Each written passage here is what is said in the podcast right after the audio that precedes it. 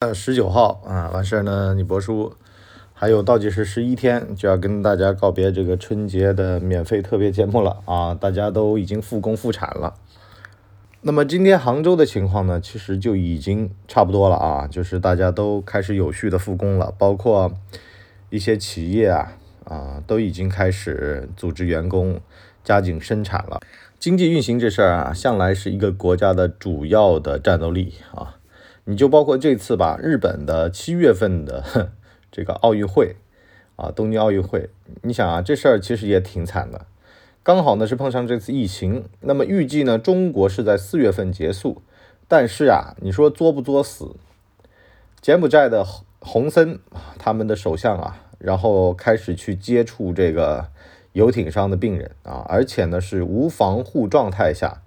啊，这个如果大家看过那个 攀岩的那个电影的话，会知道啊，无保护攀岩啊，这是这个一个笑话啊，叫做无保护啊，身体经济情况都这么差了还攀岩啊，洪森就这么个情况啊，在他还明白没没明白过来疫情的情况下，他就已经做出了一个错误的示范啊，就是在无防护的情况下拥抱患者，后来呢，这患者确诊出来，他就是新冠肺炎。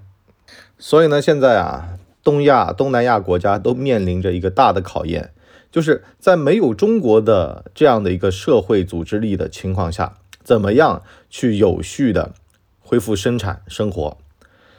呃，新冠肺炎的死亡率啊，在国际上的统计来讲啊，跟流感差不多，大概是千分之一到万分之二的这么一个死亡率，听起来呢是很低，但其实啊，给人的恐慌非常大。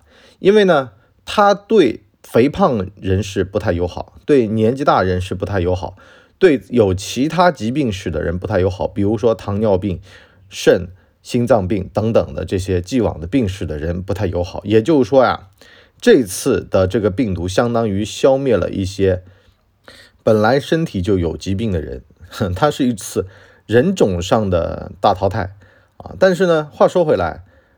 当人之所以成为人啊，他这就是有改造自然的能力，这就是我们中国人相信的这种说法啊，就是不要有一个人会落下啊。但是呢，在西方的说法或者印度的说法来说啊，优胜劣汰啊。上帝想要听一个人唱歌啊，他就带走了这个 Michael Jackson 啊。上帝想看人打篮球，上帝怎么那么多事儿啊，对吧？中国的神没那么多事儿啊，中国的神就是你们好好活着，对吧？我。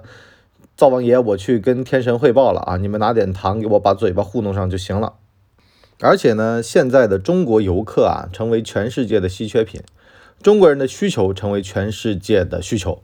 什么意思呢？这次的新冠肺炎啊，导致到很多国家的旅游业啊，他们开盖的酒店，他们买的游艇，他们去呃建的一些豪华的东西都没有人消费了，因为中国游客不来。而且呢，东南亚国家他还不敢，比如说像泰国，他还不敢跟中国说，我把你航班停飞了，对吧？我就不让你来，我为了我这个国民的身体啊，我为了我国民的这个福祉，我关闭跟你的通航啊、通行啊等等的啊，不敢，因为呢，我得挣你的钱，但是呢，我还得小心翼翼的挣你的钱，我免得国内的人啊染上这个病，所以呢，现在的旅游业啊遭受重创。房地产业遭受重创，融创七点五折卖房子的故事啊，在网上卖的啊，大家都听说了吧？其实那就是个预付款啊，那就是叫你帮他们拉客啊，它是一种新的营销手段而已，你也别想太多啊，看的标题就点进去，实际上就是你帮我拉人头，我给你钱啊，你来买房子啊，我给你便宜点啊，但实际上呢，你要付出几百万的真金白银，很多人。真到了付出几百万的真金白银的时候，都会考虑考虑啊，这不是网上买根牙膏啊，买一个电子产品那么简单。我觉得一万块钱以下，互联网购物的风险永远存在哈，所以苹果手机的定价也都在一万左右，是吧？那么我们中国的制造呢，也给了全世界很大的这个冲击。比如说现在的这个停工啊，比如说现在已经过了十五了啊，这部分时间的停工造成的。国际上很多的需求啊，它没有被满足，这也是很麻烦的事儿件事儿。所以呢，中国作为世界第二大经济体，呃，前天吧，美国已经把中国从发展中国家里面划出去了啊，这就代表着有一些优惠即将被取消啊，中国人得更加的努力了啊，就得自力更生，艰苦奋斗。不过我有一个很奇妙的问题啊，就是那这段时间乞丐们去哪儿了？这不是说我们消灭低端的贫困人口啊，我们不是不是消灭贫困人口，我的意思就是说，那在这个肺炎期间，那这些要饭的怎么办？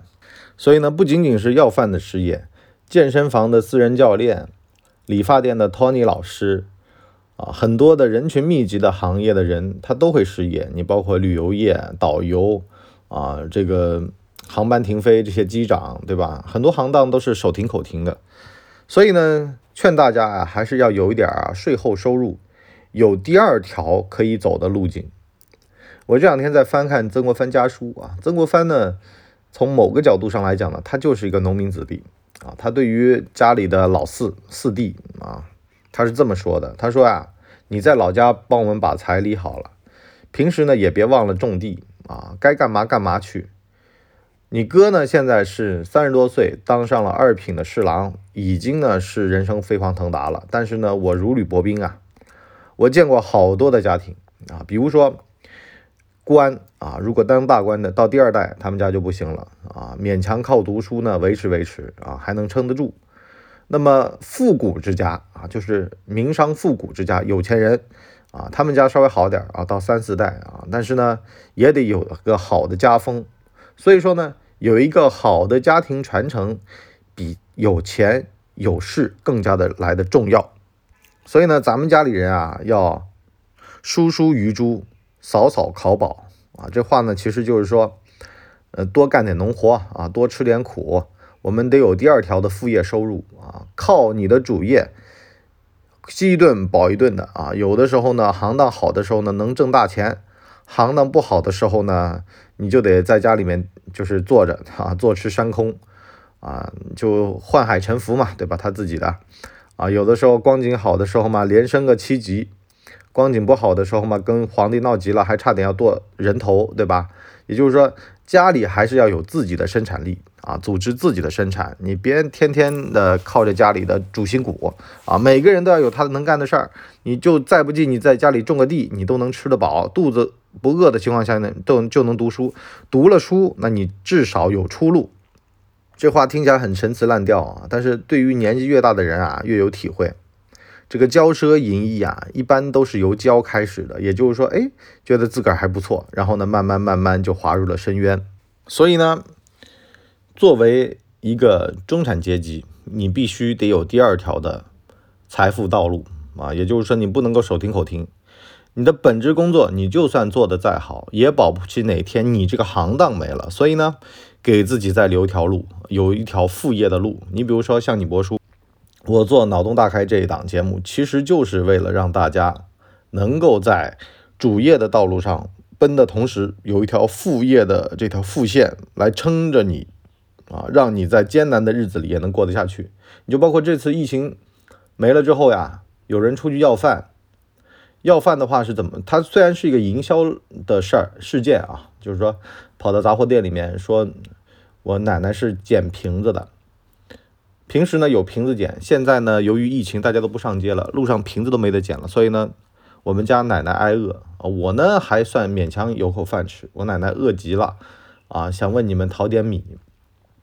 这个老板的好心给了他一整袋米，老太太呢就很感激啊。这个就是我们。前面讲的那个要饭的人去哪儿了？这个其实很可怜的呀，对吧？你饱一顿饥一顿的，你这会儿连饱连饥的一顿的资格都没有了，因为路上根本就没有瓶子可捡了的情况下，那怎么办？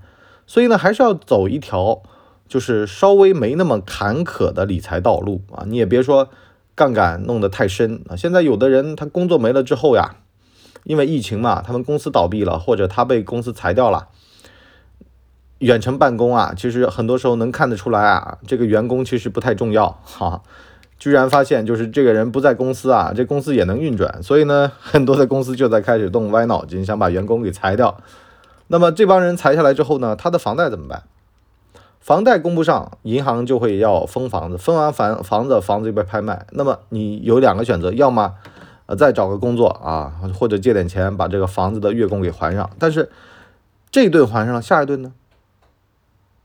那么就势必意味着啊，这个劳动技能啊不太重要，最重要的还是第二条支线的能力，或者说是存钱的能力，反正是你对于财的整理能力啊，你必须两到三年的一个缓冲期的钱池子去覆盖这个房贷，否则的话就非常危险。你要把弦绷得太紧，杠杆拉得太高，那就很容易哪哪里崩断了啊，就是压力会过大。那么脑洞大开节目呢是收费的啊，这个一年啊多少钱啊？大家自己去找是吧？我们今天的广告你看做的还这么含蓄。好了，今天话题就先到这里，我们明天见，拜拜。